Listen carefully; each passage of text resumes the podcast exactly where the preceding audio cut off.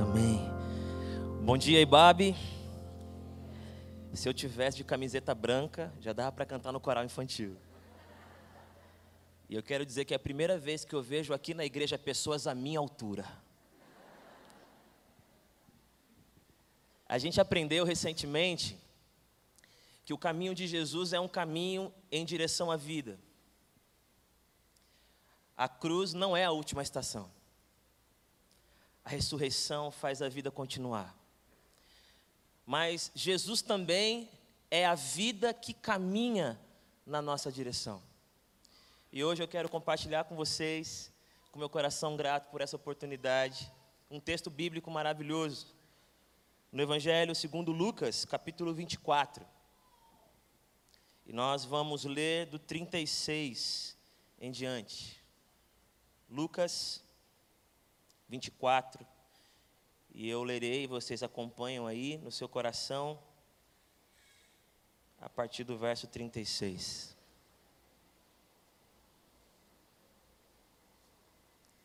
Ouvindo aquele barulhinho de Bíblia, então vou esperar um pouquinho.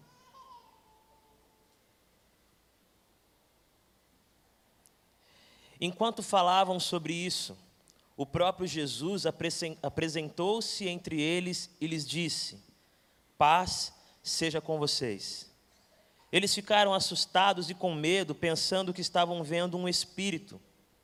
Ele lhes disse: Por que vocês estão perturbados e por que se levantam dúvidas no coração de vocês?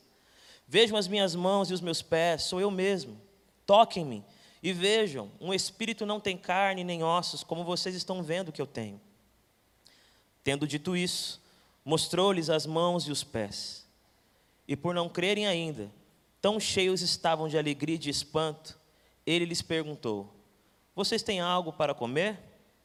Deram-lhe um pedaço de peixe assado, e ele o comeu na presença deles. Vamos orar. Pai querido, obrigado. Obrigado porque nós já fomos profundamente abençoados, edificados e convocados a um tempo de adoração, a esse Deus que se revela nas crianças, esse Deus que se revela na canção esse Deus que se revela através do estudo da Sua palavra, esse Deus que se revela através das conversas que nós temos uns com os outros, através da comunhão. Que esse texto bíblico possa alcançar o nosso coração nessa manhã e nos ajudar a sermos mais parecidos contigo, em amor, em cuidado com o nosso próximo. Em nome de Jesus. Amém. Nesse texto, Jesus, ressurreto, se apresenta aos seus discípulos. Enquanto eles falavam sobre a força de uma vida que venceu a morte, enquanto alguns deles narravam os seus encontros com essa vida que venceu todos os limites, a própria vida, Jesus Cristo, se apresentou entre eles, no meio deles, no meio das suas perplexidades, das suas confusões, no meio das suas indagações, das suas dúvidas, no meio das suas culpas, das suas vergonhas a vida entrou, a vida simplesmente apareceu. Porque a vida de Jesus não espera você abrir a porta quando você tem medo de abri-la. A vida de Jesus não espera você se consertar quando você acha que é necessário fazer isso para que ele se aproxime. A vida de Jesus flui na sua direção. A vida da ressurreição não é a conquista de alguém que conseguiu reorganizar todos os seus sentimentos e caminhos e agora está pronto para receber o Rei. A vida de Jesus não é um prêmio para quem organizou numa planilha as suas emoções de maneira perfeita. Essa vida que caminha na sua direção e na minha direção é a graça fluindo para onde você está, te encontrando no meio das bagunças da sua existência é uma vida generosa, reconciliadora, é uma vida boa, dizendo: Eu estou com você. E por que, que isso é importante? Porque às vezes a gente precisa reajustar a nossa perspectiva em relação ao nosso Deus. Quantas e quantas vezes, no meio da vida real, nas circunstâncias mais cotidianas, a gente não acredita que Ele está presente porque pensa que não merecemos a Sua presença. E de fato não merecemos mas não é merecimento, é amor. Aí, nas contendas da família, aí nas discussões da fila do banco, aí no, na tensão do trânsito, a vida está presente, dizendo: conversa comigo, experimenta a minha presença. A vida de Jesus flui, ela entra no quarto escuro que você não quer sair, ela te encontra no leito de onde você não consegue levantar. A vida de Jesus vai até onde você não consegue percorrer, porque a vida de Jesus te encontra. A vida de Jesus vai e continua indo. Nós não estamos caçando Jesus, é Ele que nos caça, é Ele que nos busca, é Ele que dá os passos na nossa direção, é Ele que toma a iniciativa, é Ele. Os seus discípulos então estão ali, ouvindo alguns dizendo que foram encontrados no caminho, ouvindo outros dizendo que ele apareceu para Simão, outros discutindo se as mulheres estavam alucinadas porque elas também disseram que foram encontradas por ele. Eles estão conversando, eles estão falando sobre possibilidades, sobre hipóteses. Alguns estão testemunhando, mas outros não acreditam. E aí a própria vida, o Deus vivo surge e diz: paz seja com vocês. Eu estou aqui. A vida nos encontra. Mas a vida, além de nos encontrar, a vida se aproxima. Aquelas pessoas que estão naquele lugar com a porta trancada, com medo dos líderes judeus, são pessoas que abandonaram o Cristo, são pessoas que fugiram na hora da luta, são pessoas que não cumpriram algumas promessas. E quando Jesus aparece, quando Jesus entra em cena, talvez o mais intuitivo seria ouvi-lo dizendo: É, eu vim até vocês, agora me convençam a ficar. Podem começar a se explicar onde vocês estavam. Aonde vocês estavam quando os soldados começaram a me chicotear? Aonde vocês estavam quando eles esbofeteavam o meu rosto, me ridicularizavam com um prazer infernal? Aonde vocês estavam? Aonde vocês estavam quando eu sofri humilhação, quando eu sofri humilhação? Mas ele não faz isso. Ele não está contrariado, ele não está carrancudo, porque a vida se aproxima. Ele escancara um abraço, e convida aquelas pessoas a acreditarem que elas podem recomeçar com Ele. Não há punição pelo que vocês fizeram, há perdão, há restauração. A minha presença está aqui para dizer: eu invisto mais uma vez em vocês. É vida que acolhe e ilumina. E qual é a reação dos discípulos? É um fantasma. É bom demais para ser verdade. Uma vida assim é ilusão. Uma vida assim é de outro mundo. Como pode, depois de ser humilhado, envergonhado, torturado e morto, a vida ressuscitar e vir aqui me encorajar a viver também vida que gera vida, vida que acredita no meu futuro? Como pode? Que vida é essa? Que vida é essa que visita a minha bagunça e ao invés de correr e me empurrar para longe, diz: Eu estou aqui, paz seja com você. A nossa bagunça faz acreditar que o nosso Senhor não, não tem prazer em estar conosco. Quando eu era adolescente, eu tenho 39 anos agora, eu sei que não parece, obrigado. Mas se parecer também não tem problema. E quando eu era adolescente, eu gostava muito de uma banda clássica, conhecida apenas na, nas regiões mais sofisticadas do Brasil, Claudinho e Bochecha. E uma vez os meus pais foram passear e deixaram os três filhos em casa, porque o mais velho já estava fazendo faculdade. E naquela noite, talvez fosse algum tipo de tentação do maligno, iria passar Claudinho e Bochecha no Faustão. E a gente teve a ideia de invadir o quarto dos meus pais, naquela cama maravilhosa, ligamos a televisão, e eu e meus dois irmãos começamos a dançar em cima da cama, fazendo aqueles movimentos que eu não vou repetir aqui. Fiquem tranquilos. E, obviamente, a cama quebrou. E eu nem era assim ainda. A cama quebrou. E nós ficamos ali desesperados. Eu tentei ser o irmão mais velho, aquele irmão sábio. Disse: podem dormir, eu vou resolver. Peguei o martelo e cada vez que eu batia, eu quebrava mais. E fiquei ali tentando consertar, colocando prego com prego, parafuso com parafuso. E cada vez que eu mexia, eu destruía mais. E na minha adolescência eu fiz a oração mais louca, mais sem noção da minha vida. Eu fechei os meus olhos e disse: Que os meus pais não voltem para casa nunca mais. Porque eu achei que a minha bagunça iria romper um pacto, que a minha bagunça iria comprometer uma relação, que a minha bagunça não, não, não apenas irritaria os meus pais, mas faria com que eles não quisessem ficar mais perto de mim. E eles chegaram. Deus não respondeu a minha oração. Obrigado, Senhor. E o meu pai e a minha mãe, claro, nos corrigiram, nos ensinaram, mas aquilo que eu não conseguia resolver, o meu pai rapidamente resolveu. Aquilo que parecia que iria nos afastar, nos uniu, porque ele chamou a gente para perto para conversar.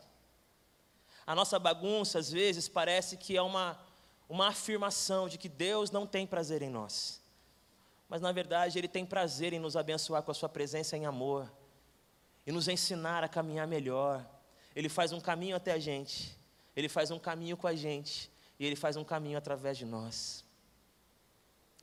Mas pensando num último ponto sobre a vida, a vida que nos encontra, a vida que se aproxima, porque ele não apenas fica ali parado, observando se você vai ter a performance certa para ele te aceitar de novo. A vida também nos humaniza. A vida de Jesus também nos coloca no lugar certo, na perspectiva certa. A vida de Jesus nos faz enxergar o que de fato é viver. Jesus então, diante deles, dizendo: Uma nova vida é possível, há esperança para vocês, não acabou. Há uma chance para cada um e para cada uma que acredita no meu amor, no meu afeto. Eles ainda não estão tão conscientes disso. Então Jesus diz: toquem em mim. Veja as minhas mãos, veja os meus pés e toquem em mim, na minha carne. Toquem na minha vida. Para provar que estava vivo, Jesus mostrou as suas marcas. Porque na verdade, quem está vivo de verdade tem marcas. Para mostrar que estava vivo, Jesus apresenta as suas cicatrizes. Porque cicatriz é a prova de que a ferida não venceu. E de que por mais que as pessoas possam enterrar o coração, ele ressuscita ainda mais faminto por amor, beleza e significado. Quando Jesus diz para eles tocarem as suas cicatrizes, Ele está apresentando um Deus que está nos ensinando de que a vida verdadeira não devolve o golpe, não carrega ódios, não perpetua inimizades. Porque a cicatriz não é a, a descrição de uma derrota, mas é a vitória por meio do amor. Se existe algo que eu queria que a gente acreditasse do fundo do coração nessa manhã, é que a vida que nos encontra, é que a vida que se aproxima, é a vida que nos humaniza. É a vida que nos faz conhecer um Deus que se deixa ferir, um Deus que se deixa machucar, para dizer para nós que é possível viver para além daquilo que fizeram com a gente. Talvez alguns de nós ainda estão vivendo o Deus da adolescência porque mataram ele lá, e você ainda fica saudoso, imaginando como seria poder experimentá-lo de novo. Talvez alguns de nós vivem o Deus daquela turma bacana que se reunia numa cafeteria, ou se for da minha turma no Habibs, e trocava ideia e conversava, mas esse Deus parece que foi morto. Não, Deus está vivo e está pronto para experimentar coisas totalmente novas com você e através de você. Amém? Terminando, esse texto tem uma das frases mais incríveis que Jesus já disse e que eu repito constantemente aonde eu vou. As casas que me recebem costumam ouvir o que Jesus disse naquela ocasião. Ele disse assim: Tem algo aí para eu comer? Eu estou sempre dizendo isso aonde eu vou. Para provar que estava vivo, Jesus convidou aquelas pessoas para uma refeição. Jesus convidou aquelas pessoas para um momento simples. Infelizmente, ele pediu peixe. Eu não gosto de peixe. A não ser que seja sem espinha. Porque eu engasguei quando eu era criança. Estou desabafando, desculpa.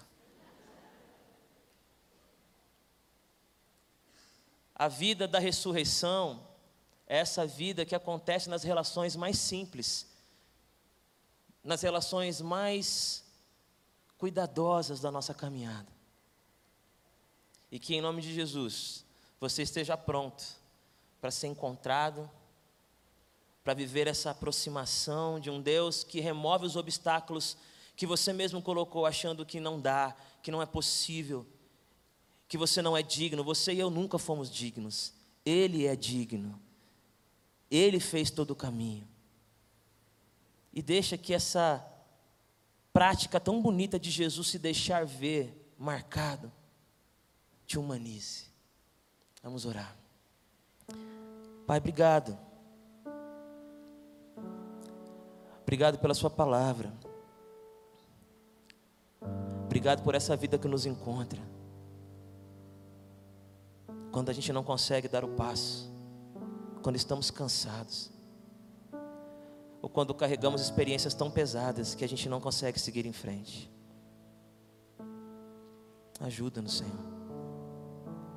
Que a Sua vida continue fluindo na nossa direção e que nos momentos mais cotidianos, simples da caminhada, a gente desfrute dessa companhia. Que as nossas culpas, receios, não atrapalhem a sua voz, dizendo paz.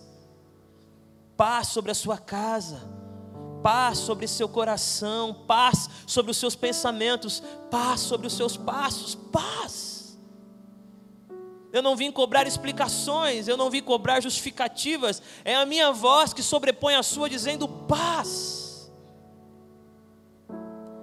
Paz para que você mergulhe no meu amor e se limpe de toda essa mentira que você acreditou, de que eu não te escuto, de que eu não te toco, de que você não é importante. Ou então a mentira de que eu não te que eu não me revelo através de você, de que eu não, não alcanço outros através da sua vida. Eu estou no seu sorriso, eu estou no seu toque humilde, eu estou no seu serviço, eu estou na sua canção, eu estou na sua generosidade, eu estou. Senhor, nos ajude a crer que o Senhor é um Deus que compartilhou conosco as suas feridas, para que nós aprendamos que as nossas feridas são pontos de contato e que as nossas cicatrizes podem se tornar alianças, relações profundas. Não estamos procurando apenas soluções, estamos procurando relações. Nos ajude nesse caminho, Pai. Em nome de Jesus. Amém. Deus abençoe vocês. Amém.